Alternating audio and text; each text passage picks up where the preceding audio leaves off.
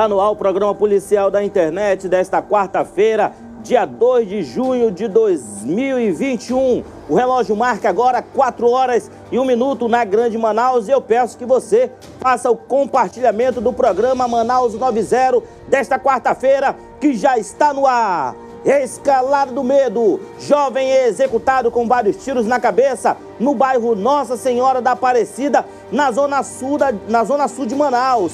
E ainda, família é feita refém durante assalto no Novo Aleixo e assim que os criminosos deixarem o, deixaram o local do crime, trancaram a família dentro da residência para, para que não conseguissem sair da casa.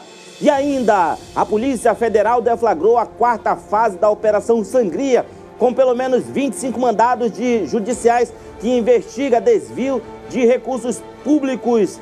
Meu Deus do céu, hein? Isso e muito mais. Você vai acompanhar no programa policial da internet, o Manaus 190, que já está no ar. Marquinhos, vem aqui comigo e enche a tela.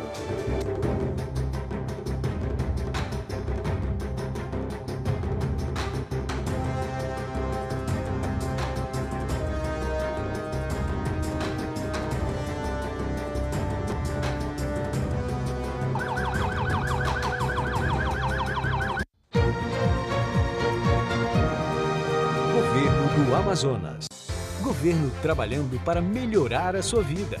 Trabalhadores da cultura e da economia criativa vão receber auxílio estadual. O valor de 600 reais será dividido em três parcelas e beneficiará 13 mil pessoas.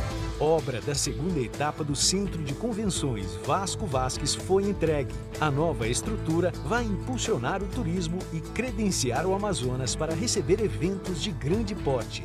Testagem para Covid-19 é intensificada na rede estadual de saúde. O objetivo é rastrear pacientes e seus contatos para quebrar a cadeia de transmissão do coronavírus.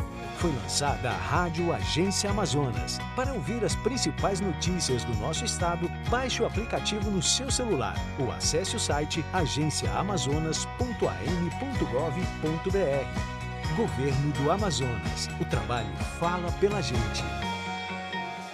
Uma ótima quarta-feira a todos vocês. A cidade amanheceu movimentadíssima por conta da Operação Sangria, que foi deflagrada pela equipe, pela Polícia Federal na manhã de hoje. As nossas equipes de reportagem movimentadas no, nos quatro cantos da cidade, tanto lá na Polícia Federal como nos locais onde a polícia foi realizar é, as prisões e também recolheu vários veículos tudo que você, tudo sobre a Operação Sangria, você vai acompanhar ainda hoje aqui na tela do Manaus 90.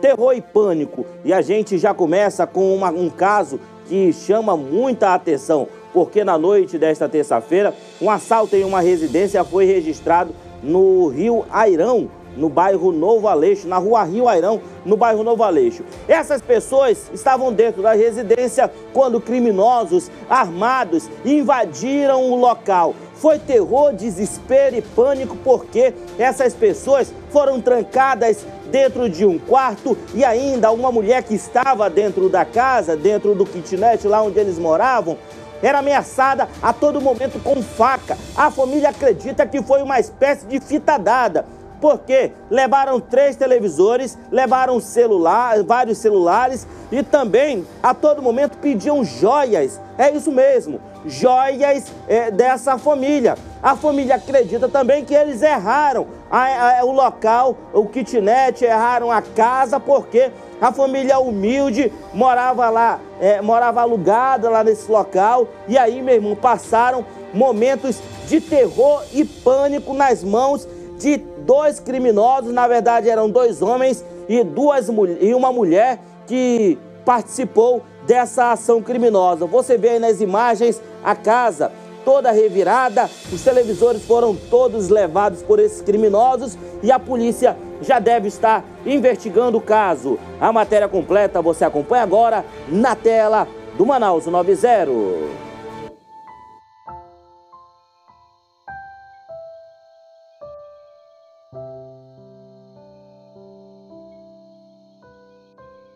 Nós estamos aqui no bairro Novo Aleixo, na rua Rio Uruguai, cruzamento com a rua Rio Airão, Novo Aleixo, zona norte da cidade, porque acabou de acontecer um assalto à residência aqui na localidade. Nós estamos subindo as escadas de um local onde ficam ali vários apartamentos. São aproximadamente cinco kitnets onde moram famílias, trabalhadores, pessoas honestas que pagam ali o seu aluguel todo mês, mas só que criminosos armados, sendo dois homens e uma mulher, subiram as escadas, invadiram aqui o local e tocaram o verdadeiro terror. As informações que nós recebemos é que esse portão estaria trancado, mas mesmo assim os criminosos conseguiram entrar na residência e a família que estava dentro da casa ficou ali no momento de desespero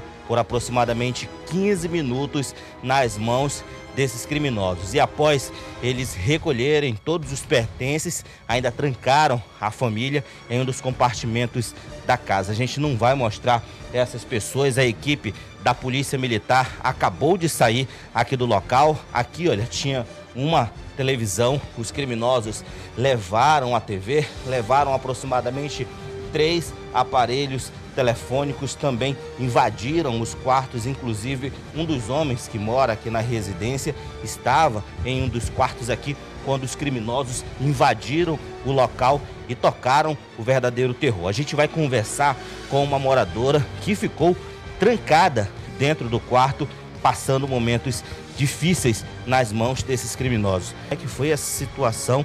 Vocês que moram aqui nesse local. Aproximadamente cinco pessoas estavam dentro da casa quando vocês foram rendidos aí por esses criminosos. Como é que foi toda essa ação? É, a gente estava com a porta aberta, né? Eu escutei um barulho no portão mas também achei que era alguém da vizinhança que estava. Vocês ficam com a porta aberta porque são kitnets e acreditam que seriam, seriam outros vizinhos aqui da área? Sim, porque já é de costume, né? Chegar do trabalho, lavar roupa à noite, eu fui saindo com a roupa para estender, aí entrou o homem e a moça. Aí, segui, aí me renderam, levaram para dentro do quarto onde estava minha irmã e minha madrasta e nos trancaram e foram para o outro cômodo onde estava meu esposo. Então eram aproximadamente dois homens e três mulheres. Como é que eles estavam? Eles estavam bastante violentos? Qual era o tipo de armamento que eles utilizavam durante esse crime? Dois homens e uma mulher foi o que entraram, mas tudo indica que tinha alguém, algum carro aguardando, tinha um carro aguardando devido à quantidade de bens que eles levaram da gente. Levaram três televisões, outros bens materiais que a gente tinha, quatro celulares e eles estavam bem agressivos, com duas armas de fogo e uma faca. Inclusive, ele estava o tempo todo ameaçando meu esposo e passando a faca na perna da minha irmã atrás de joia. Ameaçavam vocês de morte a todo momento? A todo momento. Como é que foi a situação quando eles partiram aqui do local? Eles deixaram vocês trancados em um dos quartos e como é que vocês conseguiram sair aqui da área? Eles trancaram a gente em um cômodo e a gente conseguiu é, pedir socorro de um motoboy do iFood que veio e abriu a porta para a gente poder sair. Sensação, minha amiga, tá dentro da sua residência, um local que deveria ser de total segurança, que ninguém deveria violar. Situação que você sente agora. A polícia veio aqui no local, falou o que para você? A polícia veio no local e pediu para a gente registrar um boletim de ocorrência e não tem muito o que fazer, né? Que a gente não tem câmera na rua, a gente vai estar tá investigando aí, procurando uma câmera aqui na localidade. Desespero no momento e de revolta, porque a gente trabalha tanto para conseguir nossos bens e vir um vagabundo desse levar assim de uma hora para outra. Muito obrigado, minha amiga cidadã que está bastante abalada. Queria pedir que você pudesse sair aqui do local. Aqui, olha, tinha um televisor, né? Tinha um televisor que foi subtraído. Os quartos aqui estão todos revirados. Esse é um dos compartimentos aqui. A gente pede com licença. A gente vai entrando em um dos compartimentos que pode, você pode ver tá todo revirado aqui porque os bandidos procuravam joias, procuravam objetos para que pudessem subtrair. Olha aqui, inclusive, Tarciso, tinha um outro televisor. Olha aqui a gente tem o outro televisor que fica aqui no quarto. Os criminosos arrancaram esse televisor e levaram. Foram três televisores, quatro celulares e outros pertences que existiam dentro da casa. Aqui foi o quarto onde a família ficou trancada por aproximadamente 15 a 20 minutos e conseguiram de apoio a um entregador de delivery que veio aqui no local e acabou abrindo a porta. Foi quando eles conseguiram sair e acionaram a polícia. Terrível, hein? Terrível. Cidadão tá dentro de sua casa tranquilamente quando do nada, meu irmão, aparecem homens armados, levando tudo, trancando dentro da casa, ameaçando de morte. Inclusive, uma das mulheres que estava dentro da residência informou que a todo momento eles, eles apontavam é, é, a arma para a cabeça da, da, mulher, pedindo que a mulher entregasse joias. A mulher não tinha absolutamente nada é, é de joias dentro da casa. As imagens em tela cheia mostram ali é, a total situação que ficou, né? A casa toda revirada por conta dessa ação criminosa. E pasmem, uma das vias principais ali do bairro Novo Aleixo. A polícia chegou lá, colheu informações e pediu para que os moradores pudessem registrar um boletim de ocorrência, um BO, para que a Polícia Civil possa dar é, andamento ali, de repente, numa investigação e tentar descobrir quem são esses canalhas que invadiram essa casa. Você está em casa agora, está durante a noite, gosta de ficar com a porta aberta, né? É, passa chave, chave cadeado por dentro, né? Se puder botar dois cadeados é melhor, né? Porque o vagabundo ele tem, é, é, ele sabe a manha de abrir essas portas, né? Abrir ali a fechadura então, você tem que colocar cadeados pela parte de dentro, tanto em cima como embaixo, na porta da frente, na porta de trás. Infelizmente, nós temos que ficar trancados dentro de nossas residências porque esses canalhas, esses bandidos estão à solta querendo fazer o mal para a população amazonense. E na manhã de hoje, um homem identificado como Diego Mendes de Souza, de 18 anos, foi alvejado com pelo menos 10 tiros na cabeça na rua Wilker de Matos, no bairro Nossa Senhora de Aparecida. De acordo com as, de, de acordo com as informações policiais, o homem estava caminhando na rua quando, re, quando percebeu que estava sendo perseguido por um carro modelo Gol de cor verde. Diego tentou correr, mas acabou sendo atingido com vários disparos de arma de fogo pelo corpo. A matéria é de Rabeste Manhã, na tela do Manaus 90.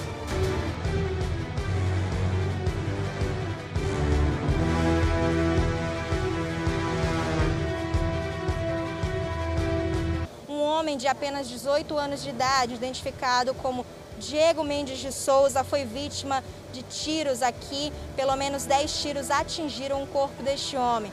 Policiais da 24ª Companhia Interativa Comunitária foram acionados para esta ocorrência. Eles foram acionados para esta ocorrência e quando chegaram ao local, viram o corpo do Diego jogado ao chão aqui na rua Wilkins de Matos, no bairro de Aparecida, aqui vítima de tiros. Pelo menos dois homens ainda não identificados chegaram em um carro modelo Gol de cor verde e perseguiram um homem que tentou correr, mas não teve sucesso e acabou sendo vítima desse crime brutal. Na perna esquerda dele existe uma raladura, a polícia não descarta a possibilidade de que ele tenha corrido bastante, já que ele veio lá da via mais atrás, ele veio em direção aqui, onde foi vítima desses tiros aí. Pelo menos 10 tiros atingiram a vítima. Carro tumba do Instituto Médico Legal já chegou aqui no local e nesse momento a gente vai tentar falar aqui com o Tenente Litaif, que tem poucas informações. Tenente Litaif, aqui nessa área acontecem muitos homicídios? São corriqueiros homicídios aqui nessa área? É, são vários homicídios mesmo. Aqui é a área que é onde que o pessoal comete furto e vendas de droga, né? Que é, que é mais fácil fazer. Tenente, a gente viu que já tem algumas pessoas aqui, essas pessoas, eles são familiares da vítima? É, tem um, tem um aqui que é familiar da vítima, que é esse que está aqui, que estava tá ali sentado ali. Tava, chegou já chorando, É, deve ser parente dele aí. Tá? Não identificou se é pai, se é irmão? Não, não, não deve ser irmão. O homem que está de boné é pai da vítima. No momento em que ele viu o corpo do filho jogado aqui no local, é, acabou chorando muito, acabou é, chorando demais em cima do corpo do filho, que ele afirma não ter nenhum envolvimento com o tráfico de drogas o investigador do 24º DIP que fala a respeito da munição que foi utilizada no crime. Investigador, o senhor pode dar mais informações? Tem uma munição lá? É, existe uma munição ao lado do corpo, é, uma munição que possivelmente seja de ponto .40, estou aguardando a perícia chegar para poder analisar. Mas, por tudo que indica, pertence a uma ponto .40 e são armamentos da, da Polícia Civil como da Polícia Militar. Crime de homicídio em execução. Mais de 10 tiros contra esse homem que não resistiu aos ferimentos e morreu. Esse investigador aí em mais de 40 anos de polícia, hein? É muito tempo, né? Eu ainda estava no, na barriga da mamãe e esse, esse investigador já estava prendendo vagabundo na cidade de Manaus. Parabéns para Como é o nome dele, hein, Rabeche? Pegou o nome desse investigador, eu esqueci. Paulo, Investigador Paulo, lá do 24º, forte abraço, grande amigo do Rai Nascimento. Um homem que foi atingido com pelo menos três tiros de arma de fogo pelo corpo no bairro Zumbi dos Palmares, ontem à tarde, Railson de Souza de Oliveira, conhecido como Vulgo Bocão, ainda foi socorrido no local e foi levado ao hospital e um socorro. Ele morreu, né, Rabesh? Eu acabei me enrolando aqui. O Vulgo Bocão, ele foi atingido com disparos de arma de fogo, foi levado lá para o João Lúcio, mas acabou não resistindo aos ferimentos e morreu. As informações preliminares é que Bocão teria um suposto envolvimento com o tráfico de drogas e ontem ele acabou sendo executado com vários tiros pelo corpo. A matéria completa você acompanha agora na tela do Manaus 90 homem já identificado apenas como Railson, ele que seria o vulgo estava em pé aqui nessa calçada. O homem levou pelo menos três tiros na parte do peito e também do abdômen, não resistiu aos ferimentos, ainda foi atendido pela população que levou ele a uma unidade de saúde, mas as informações confirmadas pela Polícia Militar agora há pouco são a de que Railson não resistiu aos ferimentos e morreu ao dar entrada na unidade de saúde, o Hospital e Pronto-Socorro João Lúcio, para onde foi levado. Aqui no local, pelo menos três cápsulas, três estojos de bala foram encontrados pelos moradores, foram as três balas que tiraram a vida do homem aqui mesmo no local.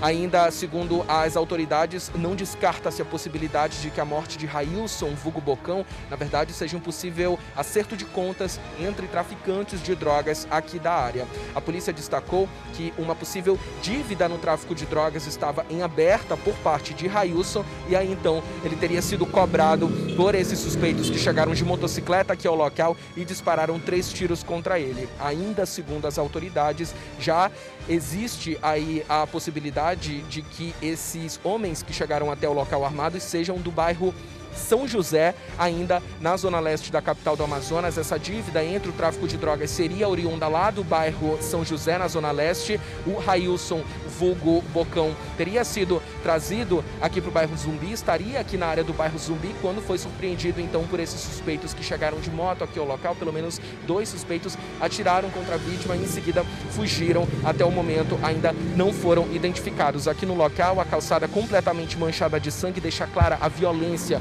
com a qual esse crime aconteceu.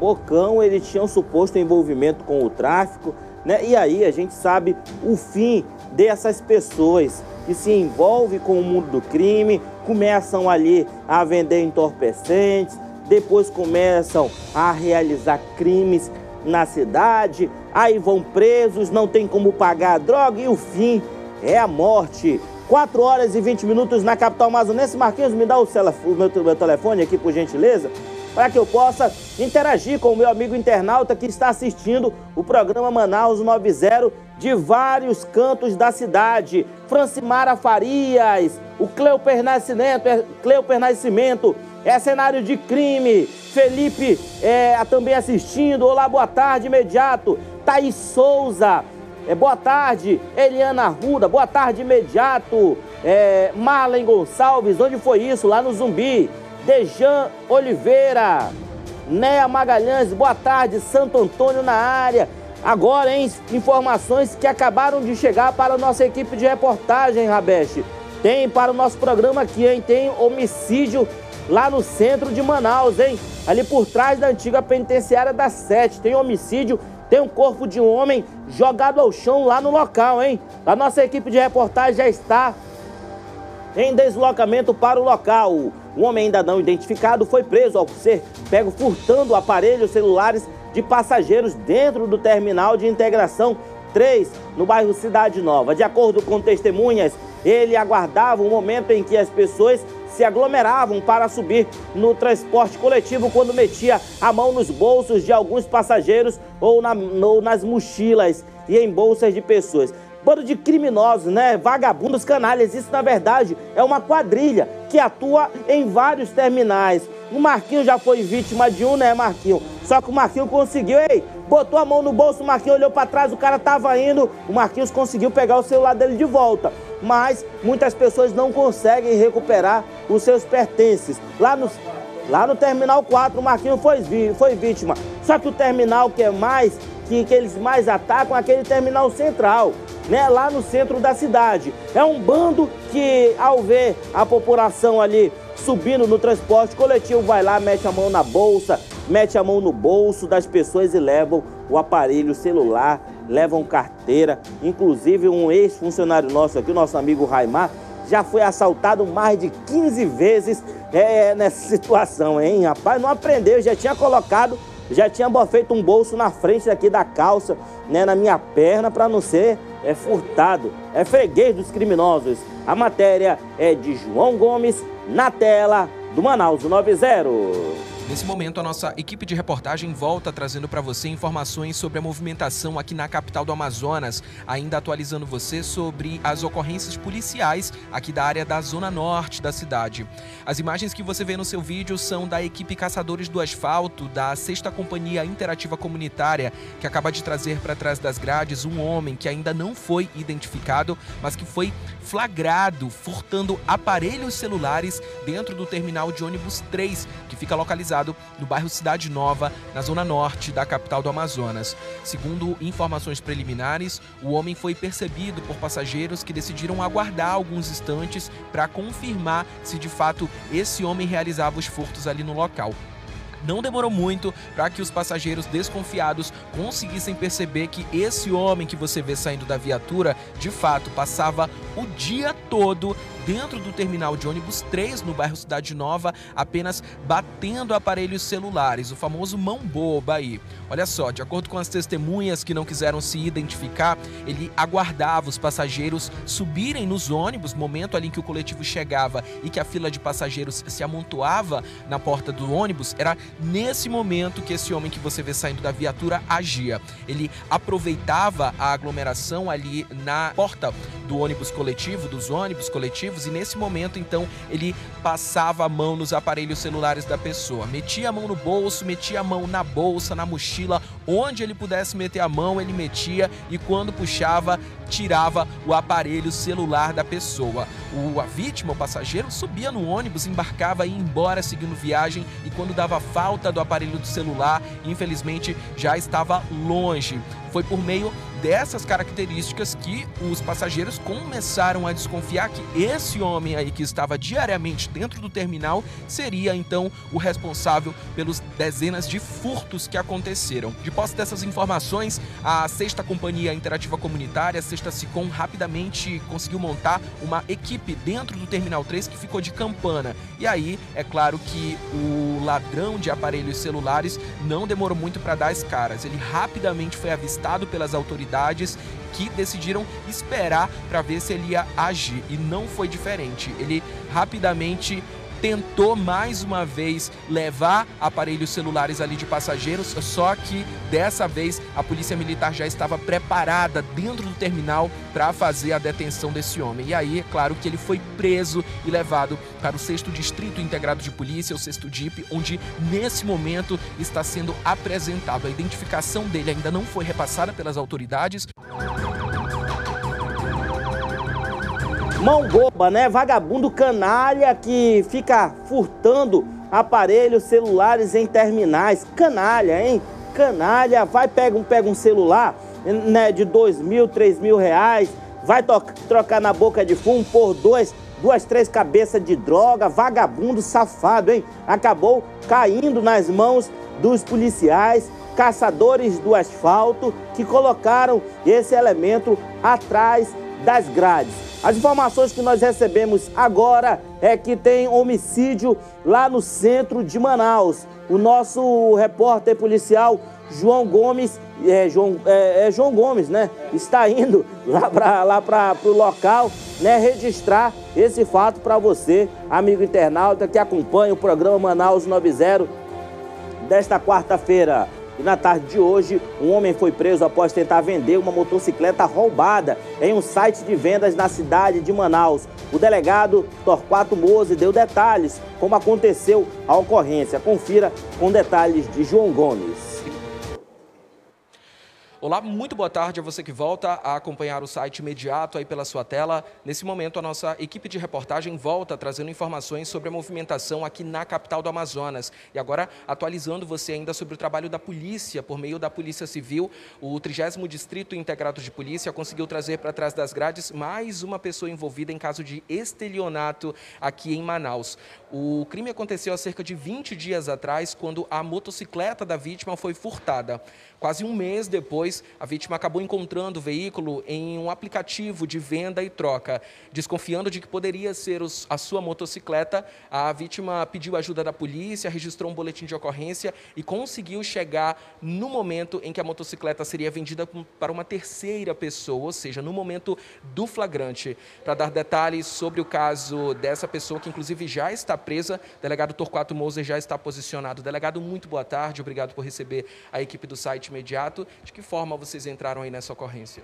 Bom, na verdade, aquela conduta padrão onde a vítima tem o seu bem furtado por terceiros, esse terceiro coloca esse bem, descaracteriza ele, como no caso concreto, ele acabou trocando a cor da moto, a moto era preta, ela ficou na cor azul, mas deixou características que o seu proprietário acabava, acabou por reconhecer essa moto sendo vendida no OLX. Então, ele nos procurou e nos disse que essa moto estava sendo vendida. Fomos até o local onde seria feita esta venda para um terceiro e chegando lá, de fato, a moto que estava sendo anunciada era a mesma moto que foi furtada.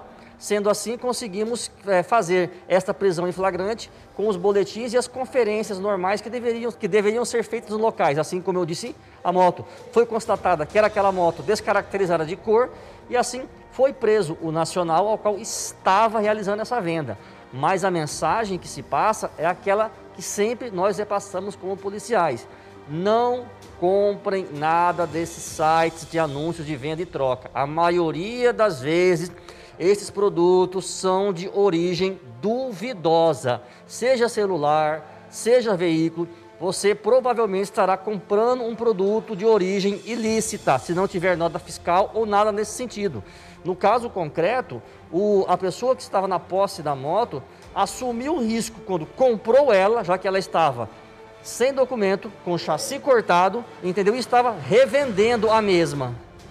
Agora, delegado, essa pessoa aí responsável, seria o responsável pelo furto, pelo furto não, a pessoa que foi encontrada ali no momento do flagrante, né? ela já está atrás das grades. Esse homem, o que, é que ele falou para vocês no momento em que a polícia chegou ali? Bom, a sua versão é que ele acabou comprando esta moto também em um site de venda por um valor mais barato e estava revendendo a mesma para oferir algum lucro. Ou seja, ele não confessou que teria praticado o furto. Diz que já teria comprado de uma terceira pessoa e estava estaria fazendo então a repassagem, repassando esse veículo. Exatamente. Esta é a sua versão nos depoimentos. Agora, é a nossa função trabalhar essa informação e verificar se de fato foi isso ou se foi ele a pessoa com que pegou aquela moto. Perfeito. Eu só queria que o senhor mais uma vez reiterasse as modificações que tinham sido feitas na moto e de que forma que a vítima conseguiu reconhecer o veículo. Bom, se tratava de uma moto onde foi alterada a sua cor, mas o proprietário sempre conhece alguns detalhes do seu veículo que fazem um reconhecer mesmo a cor sendo trocada. Algum acessório, um guidão ou algo instalado que não foi na verdade, deu uma de besta, né? Deu uma de besta. Por quê?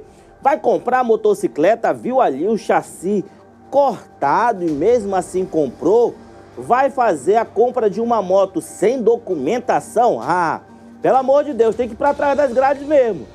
Tem que ir para trás das grades mesmo, meu irmão. Isso é o crime de receptação. Receptação vai para cadeia. Pelo amor de Deus. Ei, ninguém é besta não. Ninguém é besta não. Vai tu, quando você vai comprar uma moto, primeira coisa que você vê é se a moto está em dia. Essa documentação hoje até no Sinesp Cidadão você consegue verificar o final do chassi da motocicleta. Se não bater, tu já corre de lá. Outra situação, vai com o celular, bota no site do Detran, com o renovando o documento, já vê como é que está a situação da moto, né? Aí o cara me vai, compra uma moto com o chassi cortado, sem documentação, é cadeia. É cadeia, não tem nem o que falar. Pelo amor de Deus, né? Vamos ser besta, mas não tanto assim, né? Na manhã desta quarta-feira, a Polícia Federal deflagrou a quarta fase da Operação Sangria, que tem como objetivo investigar fatos relacionados a possíveis práticas de crimes com, como eh, pertenciamento, é, pertencimento de é, organização criminosa, fraude à licitação e desvio de recursos públicos. A Polícia Federal amanheceu hoje, né, fazendo esse cumprimento de mandado aí de prisão, né, inclusive o ex-secretário de Saúde, né, está entre ali os presos, inclusive ele não estava aqui em Manaus, né? Ele veio para está vindo para Manaus para se apresentar à Polícia Federal. A, o primeiro, a primeira parte de detalhes sobre essa operação da Polícia Federal é com a Rabesh Mayan.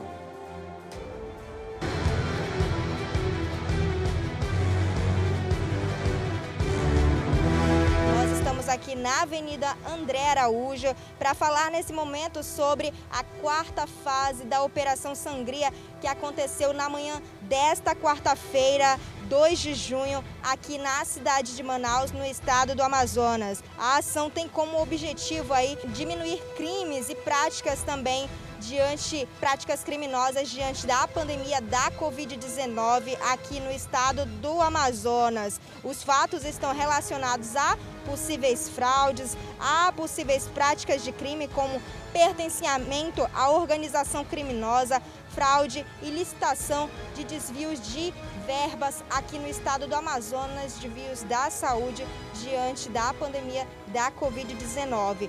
É, a ação da Polícia Federal visa cumprir pelo menos 25 mandados de prisão expedidos aí pelo Superior Tribunal de Justiça, o STJ, sendo 19 mandados de busca e apreensão e 6 de prisão temporária aqui no estado do Amazonas e na cidade de Manaus.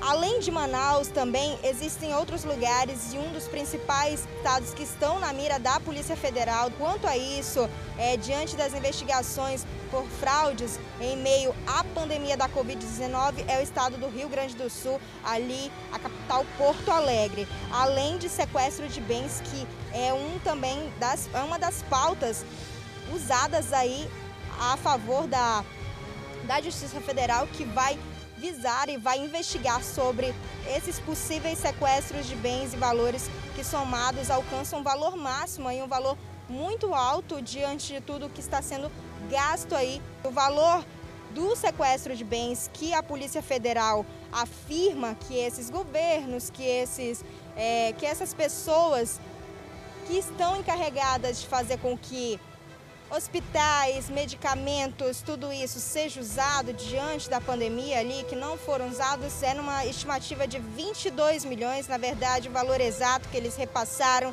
em meio à nota é, concedida à imprensa, um valor de 22 milhões 837 mil 552 reais e 24 centavos. Segundo as investigações, há indícios de que funcionário de alto escalão da Secretaria de Estado de Saúde do Amazonas tenham realizado contratação fraudulenta aí em meio à Secretaria de Estado para favorecer grupos de empresários locais sob a orientação da cúpula de campanha de acordo com os elementos de provas aí que eles têm e que não atenderam às necessidades básicas da população atingida pela pandemia durante o ano de 2020, também esse ano de 2021, no qual a gente já está na metade, né? Pacientes e funcionários também não receberam, é isso que afirma aqui a nota concedida à imprensa pela Polícia Federal. Verificou-se ainda que contratos das áreas de conservação e limpeza, lavanderia hospitalar e também diagnóstico por imagens, todos os três firmados em janeiro de 2021 com o governo do Amazonas, cujos serviços são prestados em apoio ao hospital de campanha, contém indícios de montagem e direcionamento de procedimento licitatório aí. E o superintendente da Polícia Federal deu detalhes sobre essa situação. Na manhã de hoje você vai conferir detalhes a... com quem, hein, Rabeste? Com Jonathan. Detalhes é com. Ah, Rabeste? O detalhes é com quem, Rabeste? Com Jonathan Souza, é isso?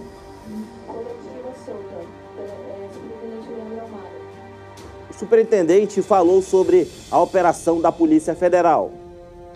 A Operação Sangria, a quarta fase da Operação Sangria, é fruto de investigação que visa a apuração de crimes de fraude à licitação e desvios de recurso público destinado ao, ao enfrentamento do coronavírus no, no âmbito do governo do estado do Amazonas. É, segundo as investigações, há indícios de, de dispensa fraudulenta de, de, de, licitação para locação de imóvel que receberia os pacientes infectados pelo coronavírus, na medida em que não foram observadas as normas que regiam o procedimento. De, de uma intercorrência que houve durante o cumprimento de um dos mandados de prisão temporária e busca e apreensão na casa de um dos cidadãos que foi alvo da medida judicial é, decretada pelo Superior Tribunal de Justiça. Em relação a esse fato específico, ele ainda, tá, ainda é objeto de, de, de investigação em sede própria, vai ser instaurado, a perícia foi feita no local, já estão em procedimento de oitiva aqui os policiais que estavam nessa missão, as pessoas também envolvidas, né, os cidadãos envolvidos nessa ação, de forma que isso está em processamento e após essas oitivas agora, essas entrevistas, a autoridade policial responsável né, vai adotar as medidas de polícia judiciária, de acordo com o convencimento dela em relação ao que foi reportado pela perícia, que já foi feita no local, e pelos demais envolvidos. Então, isso é um procedimento que ainda está em andamento e, que vão ser adotadas as medidas em relação aos fatos que ocorreram lá. E não houve é, feridos, né? houve sim o disparo de, de arma de fogo no local, pelo proprietário do imóvel, residente, e, mas não houve, felizmente, nenhum tipo de, feridos na ação, tanto da Polícia Federal como dos próprios cidadãos alvos da medida. Tem uma informação da coordenação que um dos mandados de prisão temporária, ainda enquanto assim aberto, é, o cidadão alvo da medida ainda não foi localizado e as diligências prosseguem no sentido de dar cumprimento a esse sexto mandado de prisão temporária, os demais já foram devidamente cumpridos. Olha, essa quarta fase, como já foi colocado aqui pelo delegado regional de combate ao crime organizado, né, ela é um desdobramento de investigações que foram iniciadas no ano passado, como os senhores se recordam. A primeira é, deflagração extensiva da investigação foi feita no mês de junho do ano de 2020, especificamente em relação àquela contratação é, de respiradores. E a investigação ela prossegue né, dentro de, de, desse foco de que é uma das prioridades da Polícia Federal em todo o país, e aqui no, na Superintendência do Amazonas nós seguimos diretrizes, que é o combate ao desvio de recursos públicos, né, que vem sendo é, feito de forma institucional no, em todos os últimos anos né, e faz parte da, da história da Polícia Federal. Então, em toda unidade, o foco é o combate ao desvio de recursos públicos.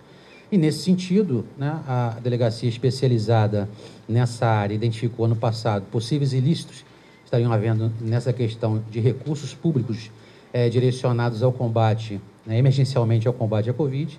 Então, teve aquela primeira fase em junho do ano passado, e como os senhores se recordam, já houve né, na sequência também algumas outras fases, de forma que hoje é a quarta, é, direcionada especificamente, como colocou o nosso, o nosso DRCOR, a esses contratos né, licitatórios em relação à locação do hospital de campanha, e os contratos é, vinculados né, à instalação desse hospital em relação a outras, a outros, outras atividades que são necessárias, né, como ele já pontuou aqui. A gente espera que tudo seja investigado ah, e resolvido. Em 4 horas e 40 minutos, o programa 990 chega ao fim. Amanhã nós estamos de volta com mais uma edição do programa policial da internet. Um forte abraço a todos vocês.